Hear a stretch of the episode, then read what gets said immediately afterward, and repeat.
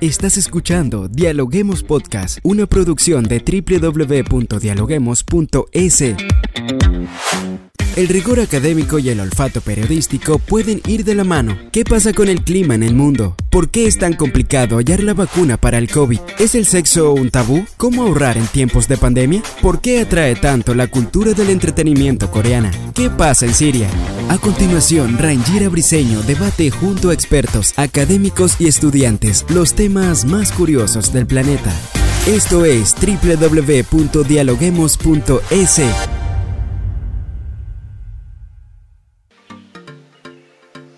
Hola, hola, ¿qué tal amigos? Bienvenidos a un nuevo episodio de Dialoguemos Podcast. Como siempre saludamos a todas las personas que nos sintonizan a través de la www.dialoguemos.es y por medio de nuestras redes sociales arroba dialoguemosinfo. Soy Rangira Briseño y como siempre estoy aquí para analizar los temas más coyunturales de los académicos de las universidades más prestigiosas del país. En los últimos 20 años se han visto cambios sorprendentes en la ciencia, la tecnología y la innovación a nivel mundial, incluso en América Latina y el Caribe, donde las mujeres científicas buscan la manera de aumentar su presencia y la visibilidad en las nuevas agendas nacionales e internacionales. Sin embargo, si bien las mujeres han sido protagonistas de grandes cambios en estas últimas décadas, aún queda un largo camino por recorrer ya que la evolución sigue siendo muy lenta. Por ello, hoy en Dialoguemos Podcast nos preguntamos por qué no hay más mujeres en la ciencia y en la tecnología. Bien amigos, y para analizar este tema lo hacemos con Mariana Lima, ella es docente, investigadora del área de gestión de la Universidad Andina Simón Bolívar, actualmente coordinadora de la especialización superior en dirección de personas y talento humano, y con Angélica Ordóñez, magíster en ciencias sociales con especialización en estudios ecuatorianos y doctora también en ciencias sociales y también docente de la Universidad Andina Simón Bolívar. Bienvenidas a Dialoguemos Podcast.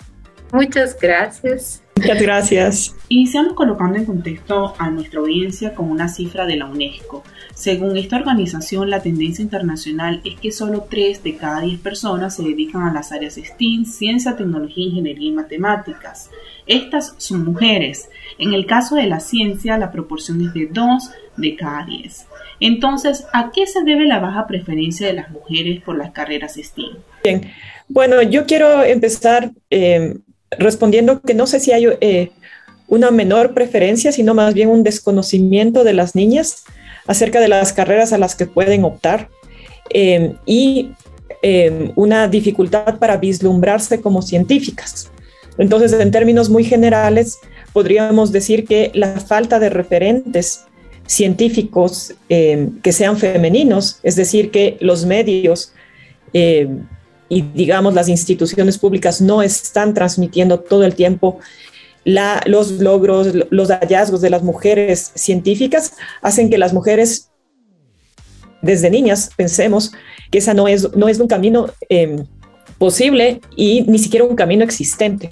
Entonces, ahí en ese sentido no habría que, como una preferencia, que, que las niñas dicen prefiero hacer otra cosa, sino no, al no saber, no eligen este camino. Y a eso se van añadiendo también muchísimos estereotipos y barreras sociales que, de las cuales podemos hablar también en, mayor profundidad. Bueno, yo complementando lo que mi compañera Angélica indica, eh, a mí me parece también que hay que analizar dentro de realidades distintas. Latinoamérica es una realidad distinta. a la mayoría de los países de América Latina no están invirtiendo en verdad en formar cientistas, ni hombres ni mujeres, ¿no? Y peor mujeres. Creo que se añade también a este eh, valor que está cada vez más reduciendo, por eso somos dependientes de tecnologías externas desarrolladas por los países que realmente invierten en investigación, invierten en cientificidad, y este espíritu científico me parece que es desde, desde niños, ¿no? Desde valorar, por ejemplo, a un niño que pregunta, que está curioso en la, en la clases de historia, clases de geografía, clases de matemáticas. Entonces, sí, me parece que tiene que ver también con, con el valor que damos la educación en nuestros países. Y obviamente, los, si no tenemos esto desde la formación, desde más temprana edad, nosotros vamos a darnos cuenta que el universo se va fortaleciendo como masculino en las carreras, ¿no? Hace poco tiempo las mujeres no ingresaban a la, universidad empiezan a la vía de entrada por las carreras de cuidado, entonces como enfermería, como profesoras, educación. Y yo creo que sí hay un avance interesante en Ecuador con relación a, a la, a, la ocupación de carreras, pero obviamente estamos muy, muy en pañales todavía. Tomando en consideración los dos puntos, eh, por un lado está el desconocimiento, la falta de referentes, no hay un camino existente para saber qué, es necesario estudiar en el caso del género. Eh, usted dice que Latinoamérica tiene falta de inversión, sobre todo para brindarle estudios a la parte de mujeres, pero coincide con, con Angélica cuando habla desde el punto de vista de los niños. Y allí les quiero preguntar, ¿cómo eh, influye de esta manera en la parte social el género en la determinación por optar a ciertas carreras científicas? ¿De dónde viene eso? Porque también ustedes hicieron referencia a la educación. Claro, influye muchísimo, porque estamos hablando de que se, producirían varios procesos simultáneos. Por un lado, una muy mala educación, eh, voy a decir pública, lamentablemente, eh, en nuestros países, podríamos decir, América Latina y probablemente eh, países africanos, donde no se fomenta la curiosidad, la ciencia, sino que tiende a ser una educación memorística repetitiva desde sus primeros años, con profesores sobrecargados de trabajo, eh, aulas eh, desbordadas de estudiantes a los que no se les puede atender y no se les puede educar de, la mejor manera. Entonces, en ese sentido, coincido con Mariana, no hay ese espacio de cultivar la curiosidad y, el ansia de, de, hacer ciencia, ¿no? de indagar en la investigación y el conocimiento científico, incluso desde las más tempranas edades. Entonces, eso por un lado. Y por otro lado, también un estereotipo transmitido desde todas las instituciones sociales, voy a decir, desde la casa, la iglesia, la escuela. Y los profesores, por más, em, voy a decir, eh, buena voluntad que tengan, muchas veces reproducimos estereotipos de género, asumiendo que son los niños los que son más proclives y más aptos para estudiar carreras científicas y ser investigadores que las niñas. Y desde muy temprano también como docentes podemos desmotivar a las niñas a que hagan ese trabajo y no solo desde las edades tempranas. Esto se va reproduciendo de forma consciente o inconsciente a lo largo de toda la, carrera universitaria, llegando a puntos muy álgidos ya en, a niveles, voy a decir, de doctorado, donde las mujeres pueden incluso sufrir violencia y discriminación para que abandonen esas carreras típicamente masculinas. Angélica, usted, lindo que Angélica nos, pone como nosotros también asumimos nuestro papel de, de estar reproduciendo esos patrones, ¿no? Y realmente yo también estoy de acuerdo, Angélica, es algo con que tenemos que luchar internamente y externamente también, no nos revictimizando, no en ese momento de hacer, eh, pensar que somos culpables de todo como, como seres humanos, pero estamos en un entorno que, cuya cultura, ¿no? ¿Qué, ¿Qué, es el concepto de cultura? Es el cultivo, ¿no? Estamos siempre cultivando esos estereotipos de género en todas nuestras acciones, palabras, y realmente yo creo que essas instituições, sim, tenho que estar super de acordo com a Angélica, essas instituições nos reforçam, aunque não seja consciente, nos reforçam. Então, é como dar um passo adelante para a luta de que vamos eh, vamos ter mais equidade de gênero, sim, a vezes há normas de poner equidade de gênero em termos de eh, contratação de pessoas ou dentro da própria universidade, pero damos também passos atrás porque nós terminamos caindo em nossas próprias trampas, trampas a vezes linguísticas, outras de comportamento e terminamos sim querendo, por exemplo, que nosso hijo mais varão não seja um bailarín, por exemplo, não, porque temos claro em nossas cabeças que ciertas carreras son de mujeres y otras carreras de hombres. Y eso establece una jerarquía social también. Por ejemplo, médicos son vistos más médicos hombres y, enfermeras mujeres, como existe una jerarquía imaginaria, pero reproducida. Y es interesante que es tan normalizada esa, esos enfoques de géneros ¿no? para ciertas carreras que nosotros no nos damos cuenta, no nos damos cuenta a veces de ciertos procesos de discriminación laboral que existe. Y ese fin de semana estábamos conversando con unos amigos y una pareja eh, de amigos estaba creyendo, ¿no? Comentó, ah, eso siempre es, es culpa también de la mujer. Pero ¿cómo así es culpa de la mujer? Mi, mi, esposa, por ejemplo, él hablando en nombre de la esposa, eh, mi esposa, por ejemplo, nunca ha sufrido discriminación laboral. Y ella, como se calla, y entonces yo sentí ese momento que ella, bueno, no es bien así, es que no te he dicho, pero sí he sentido la discriminación laboral.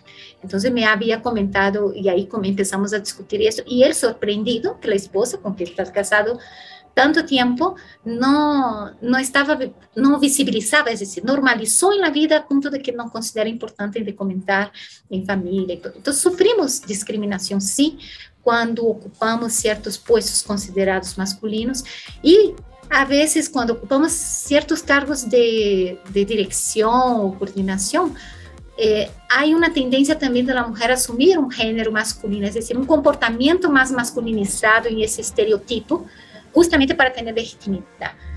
Bueno, estamos sí en una cultura que nos a todo tiempo nos está uh, moviendo a cultivarla, ¿no? Porque una mujer no puede ejecutar una tarea afín a una a una profesión que puede realizar un hombre? Ay, yo creo que tiene que ver con todas esas instituciones, esos valores que van siendo también asimilados por las instituciones, ¿no?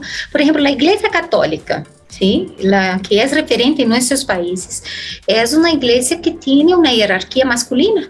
Mujeres no pueden ocupar puestos de, de orden, de jerarquía, y, y, me parece que eso se va reproduciendo. Claro, hay un, un grupo de, de monjas que están incluso cuestionando eso desde el Vaticano, pero son mal vistas, son excluidas, porque la normalidad, es decir, la curva normal de lo que es aceptado políticamente correcto es que el hombre es que tiene que dirigir. Los militares, ¿no? También tienen totalmente un enfoque súper masculinizado en sus carreras. Hicimos una, una, una alumna hizo una investigación aquí muy interesante en la ESPE, con todo ese enfoque de género, de buscar equidad en los puestos de trabajo. Y la ESP, que tiene una tradición, ¿no? yo creo que ahí están las tradiciones, las instituciones que tienen esas tradiciones se van reproduciendo también en nuestros imaginarios. Eh, la ESP tiene esa tradición militar que es masculina. Las propias mujeres ahí asumen que es positivo estar en otras carreras que no sean de, de mando. ¿No? Y en verdad me parece que hay refuerzos simbólicos, imaginarios en todo el tiempo todo el tiempo siendo cultivadas esto. Claro, hay una lucha que yo creo que es importante mantenerla, ¿no? Eh, en nuestros espacios de actuación es importante romper con esos estereotipos, porque los estereotipos siempre van a existir, pero podemos cambiarlos, ¿no? Los estereotipos son mecanismos que nosotros mismos elaboramos para tomar decisiones de una forma más rápida, más efectiva. Entonces, ¿cuándo participar? ¿Cuándo no participar? Allí les pregunto, ¿cómo romper y cambiar los estereotipos? En esta sociedad, en este contexto en el que vivimos hoy, hoy día, donde vemos a la mujer en diferentes roles? Bueno, yo creo que se pueden cambiar los estereotipos, que es una parte más que actúa en el plano cultural, pero tiene que estar afianzado con cambios, eh, voy a decir, en la estructura económica o en la estructura organizativa de la sociedad, cómo está organizada la sociedad. Digamos, para que los estereotipos cambien, tenemos que tener cambios paralelos en, en otras en otros espacios, digamos, de la sociedad. Por ejemplo, es importantísimo y se ha comprobado que cuando se redistribuyen las eh, la organización social del cuidado o quienes dan los cuidados en las casas o en la sociedad en general, y los hombres empiezan a asumir ese, los trabajos de cuidado, que son trabajos no remunerados, y también hay un apoyo estatal, público, gratuito, Em, de que los niños puedan asistir a guarderías, personas con discapacidad, personas de eh, adultos mayores puedan ser atendidos en estos espacios, las mujeres tienen más tiempo para investigar. Entonces, por ejemplo, lo que ocurrió, lo que ha ocurrido toda la vida, digamos, en toda la historia humana y que se agudizó con la pandemia de la COVID-19 es que el momento en que hay la pandemia y las mujeres tienen que eh, atender a los niños, eh, trabajar en la casa, trabajar fuera de casa, teletrabajo, produjeron 35% menos ciencia que el año anterior. Entonces se ve que es muy evidente que si no se redistribuyen los trabajos de cuidado, las mujeres no pueden continuar en sus doctorados, no pueden asumir trabajos científicos que, implican responsabilidades.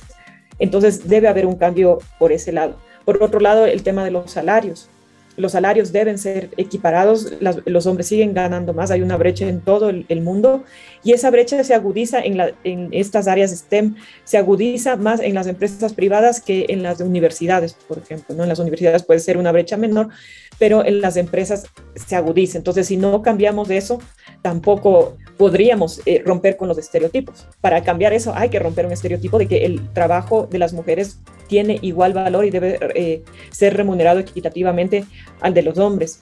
La violencia que, sufren las mujeres en las instituciones universitarias eh, y la discriminación que hace que ellas abandonen estas carreras habíamos mencionado lo de los referentes y esa es como una primera iniciativa, pero no es la única, ¿no? Tener más referentes, saber que existen científicas mujeres y que estas científicas mujeres puedan acceder a puestos de decisión, a puestos directivos, a puestos de autoridad, no solo estar como, em, como se dice en inglés, como el niño del póster eh, diciendo, sí, sí existen mujeres científicas, pero sin posibilidad de tomar decisiones. Y por último, creo que hay también buenas prácticas que se pueden... Eh, hacer desde la niñez, ¿no? Eh, cuando yo hablaba de los referentes, claro, esto es en los medios de comunicación, sobre todo que difundan, y las instituciones públicas y las universidades que hagan muchísimo énfasis en reclutar más mujeres, mujeres eh, científicas de diferentes etnias, ¿no? Afrodescendientes, indígenas, montubias, etcétera. Pero también lo que se ha hecho mucho con niños es hacer aulas exclusivas para mujeres eh, para que ellas se sientan libres de equivocarse, de hacer preguntas.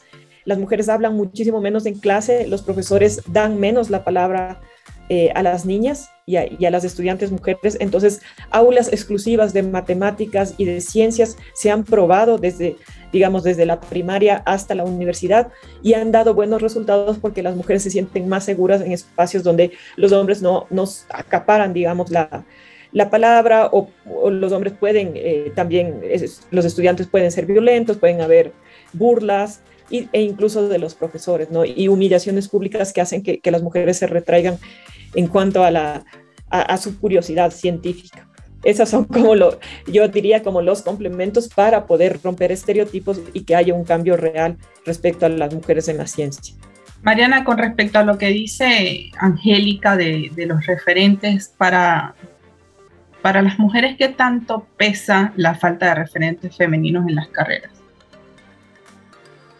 Yo creo que es importante, es importante tener esos referentes y que sean visibilizados.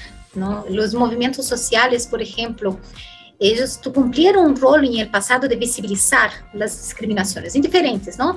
La parte de, trabajo, de precarización de trabajo, el movimiento eh, afro también de visibilizar las discriminaciones raciales, étnicas, raciales, el movimiento indígena, el movimiento LGBT, el movimiento feminista también. Entonces yo creo que el movimiento social en un, un inicio tiene ese propósito de visibilizar y al visibilizar ya no es algo dentro de nuestro imaginario, ya se torna concreto, vamos a estudiarlo. Y una segunda etapa de movimientos sociales son, es la, es la es tornar esto un poco más concreto a partir de las instituciones, de las normas, leyes, reglamentos, presiones institucionales también. Y eso es lo que estamos viendo, me parece también importante que hoy a veces no está tanto en, cumplir una norma, pero a veces cumplir, responder a una presión institucional. Una empresa, por ejemplo, una política que funciona y que se visibiliza un éxito y que la gente, por ejemplo, eh, está comprando más o está teniendo más acceso a esta universidad o a esta empresa, porque están haciendo, están buscando incluir o, o por lo menos tener una diversidad en sus personas, por ejemplo, y apoyar a esta inclusión eh, eh, de género en las organizaciones, en las carreras, etcétera, podrían ser como modelos a seguir para que otras organizaciones, otras empresas, eh, otras universidades también busquen, se alineen a esta, a esta perspectiva, ¿no? Entonces, a mí me parece que tener modelos de referentes como personas es importante y sin duda creo que desde niños vamos ahí. Por ejemplo, hablamos de profesores y profesoras, ¿no? En la primaria son mujeres que están dando, generalmente dan mujeres profesor, a clases para los niños. Entonces, esos son referencias que pueden imaginar. Ah, para ser profesor de niño, tiene que ser profesor, tiene que ser mujer. Y ahí uno puede empezar a romper un poco con, con esos esquemas cuando busca otros referentes. Eh, y lo que yo quería comentar también que tiene que buscar esas vías de influencia, ¿no? ¿Cuál es la vía que, porque la educación está elitizada? A mí me parece que hay una elitización del, del proceso educativo desde niños, también las universidades. No son todos que tienen acceso a la, a la educación y a ese tipo de discusión para romper un poco con esos estereotipos, valga la redundancia también. Eh, y entonces tenemos que buscar medios para decirle a la gente que sí es necesario, eh, que, que, es posible ingresar a una universidad, por ejemplo. Hay personas que creen que no es posible, porque no estamos hablando solo de una, una comunidad específica de Quito, estamos hablando de todo Ecuador. Hay rincones del Ecuador que tienen una pobreza, que tienen poco acceso a la universidad. Entonces a mí me parece que o por novelas o por, por radios, ¿no? por, por programas de radios, es importante tener ese, esta información accesible de que sí es posible ingresar a la universidad, que no hay una carrera mejor o peor, o que no hay una carrera para hombre una carrera para mujer. Tenemos que difundir esa información también. Y claro, en nuestros espacios privados, buscar también incentivar, ¿no? Como profesores, como madres, como padres, como eh, que podrían influir en uno u otro, ¿no? por lo menos ustedes que están allí en el mundo universitario y están en, con, en constante contacto con, con mujeres, con hombres, con todo el mundo universitario, con lo que es el acceso a la información. Desde la Universidad Andina Simón Bolívar ustedes manejan cifras eh, en cuanto a referentes, en cuanto a las carreras para mujeres, o sea, están las mujeres interesadas en estudiar estas carreras de la ciencia. ¿Qué se hace desde la Universidad Andina para motivar a las mujeres a inscribirse en estas áreas? ¿Cómo miran ustedes el tema, el panorama desde el punto, desde el contexto universitario?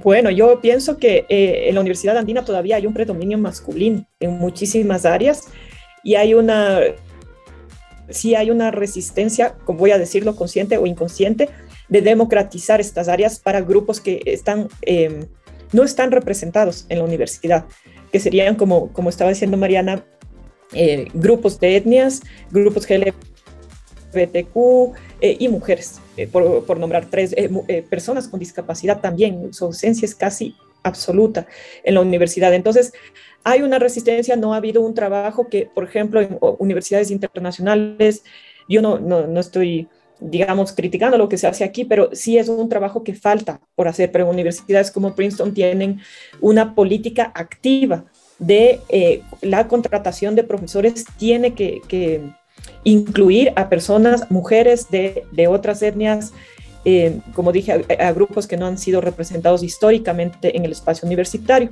Entonces, pienso que la Universidad Andina en muchísimos espacios, no en todos, en, en muchísimas áreas, sigue siendo un área predominantemente masculina. Y eh, eh, considerando que es un área de posgrado, demostraría lo que ya sabemos, ¿no? que las mujeres están sobre representadas en el jardín de infantes, en la escuela primaria, pero están muy cada vez menos representadas a medida que vamos eh, eh, escalando, digamos, en los estudios universitarios, ¿no? Entonces, a nivel de maestrías y doctorados ya no están. Habría que ver cuántas mujeres rectoras hay en el Ecuador eh, y cuántos años ha tomado una institución elegir una mujer rectora.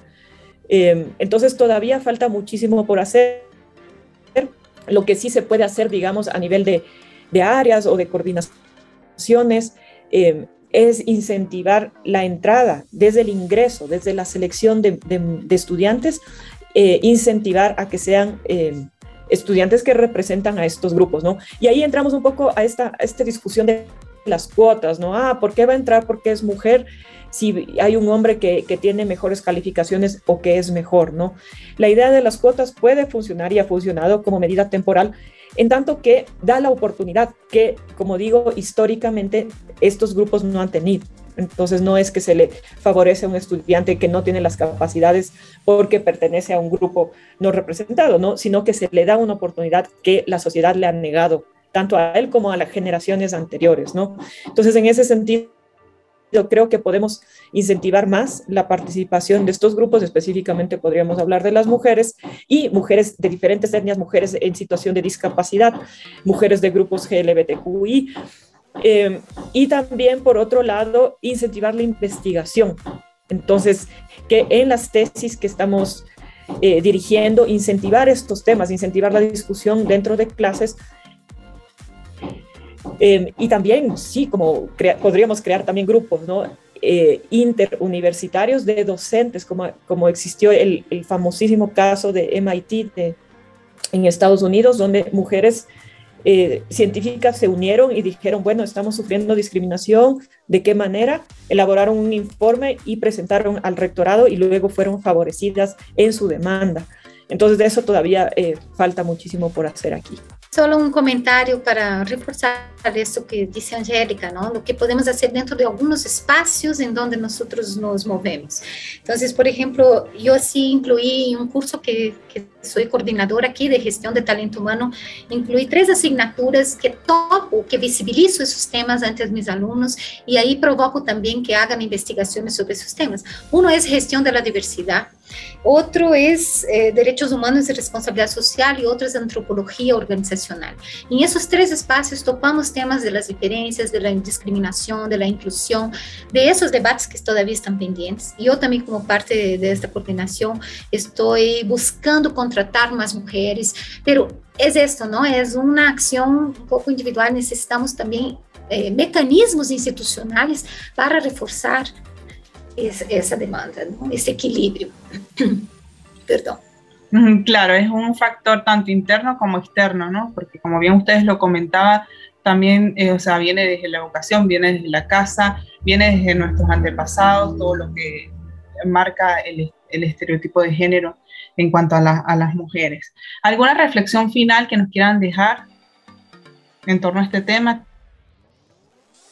Sí, yo quiero comentar que, muchas veces pensamos que la academia es un área neutra eh, en cuanto a todo, en cuanto a valores y que aquí solo se, se, se practica el mérito. Y eso es desconocer que hay relaciones de poder dentro de la academia y parte de esas relaciones de poder es, eh, sí, el, el, juego, digamos, de excluir a quienes eh, han estado fuera de, este campo, que son básicamente todos los que no son hombres eh, han estado, sí, a quienes est han estado fuera, y un, una falta de reconocimiento de los privilegios que han tenido estos grupos que siempre han estado en la academia y en la ciencia. Entonces, eh, simplemente reflexionar, no para criticar a la academia, sino para saber cómo mejorar. Necesitamos mirar nuestros propios privilegios y necesitamos saber que aquí se están jugando relaciones de poder y espacios de poder que muchas veces no quieren ser compartidos. Entonces, eso se necesita para cambiar la ciencia, democratizar y democratizar los procesos para que esto pueda darse, para que más personas participen de la ciencia. Nada, de mi, de mi lado, yo creo que Angélica ya dijo todo, más bien incentivar, porque a pesar que por un, momento podría ser negativo y pesimista nuestra perspectiva, tenemos que seguir luchando y buscar espacios también de construcción de esos, ¿no? Si no está internamente, es con alianzas externas, de, con cooperación, y eso que dice Angélica, ¿no? De, de colaborarnos entre, ¿no? Unirnos mismo, esa, esa cuestión de la sororidad, de estar unidas eh, para favorecer mismo el, la ciencia. Yo no desisto todavía, entonces ahí, ahí estamos luchando y un llamado al género femenino, a las mujeres, a aquellas que tengan miedo a inscribirse en este tipo de carreras, que no lo hagan quizás porque se ven cuestionadas, es un trabajo de hombres. ¿Qué le dirían? Hay que ocupar los espacios. Si queremos dar espacios en la sociedad, hay que ocuparlos y hay que crearnos estos espacios. Y en ese sentido coincido con Mariana, creando alianzas. Las alianzas son eh, importantísimas, unidas logramos muchísimo más, organizadas logramos más que en luchas individuales. Entonces, no se desanimen. Muchísimas mujeres antes que nosotros fueron rompiendo barreras y les debemos a ellas y a las mujeres del futuro y del presente ocupar estos espacios y en estos espacios hacer lo mejor que podamos para democratizarlos. Y yo también daría un consejo adicional de, de, la, de potenciar su vocación, porque uno a veces va por una carrera por una presión externa, sea por plata, no, hay que tener vocación, entonces busque su vocación y crea en sí mismo. En Brasil sabe decir, mira, usted no me paga mi cuenta, entonces me puede criticar lo que quiera que yo siga mi camino. Entonces sigan sus caminos. Ese es mi consejo también. Y a las alianzas son súper importantes, son cuestión de supervivencia en ese mundo. Está muy interesante todo el análisis que realizaron el día de hoy, porque las mujeres, como, como bien ustedes lo comentan, son un factor fundamental para el desarrollo de la sociedad. Muchas gracias por acompañarnos en Diálogo Podcast el día de hoy. Muchas gracias y un placer estar aquí contigo, Angélica, también. Qué lindo. Muchas gracias. Muchas gracias. Gracias por escucharnos. No se olviden de seguirnos en nuestras redes sociales, Facebook, Twitter e Instagram como Dialoguemos Info y visitar nuestra página web dialoguemos.es. Soy Rangira Briseño y seguimos dialogando en podcast. Esto fue Dialoguemos Podcast. Escucha todos los programas de Dialoguemos Podcast en www.dialoguemos.es. Suscríbete para no perderte ningún episodio. Estamos en Spotify. Sigue escuchando Dialoguemos Podcast, el nexo entre la academia y la comunidad.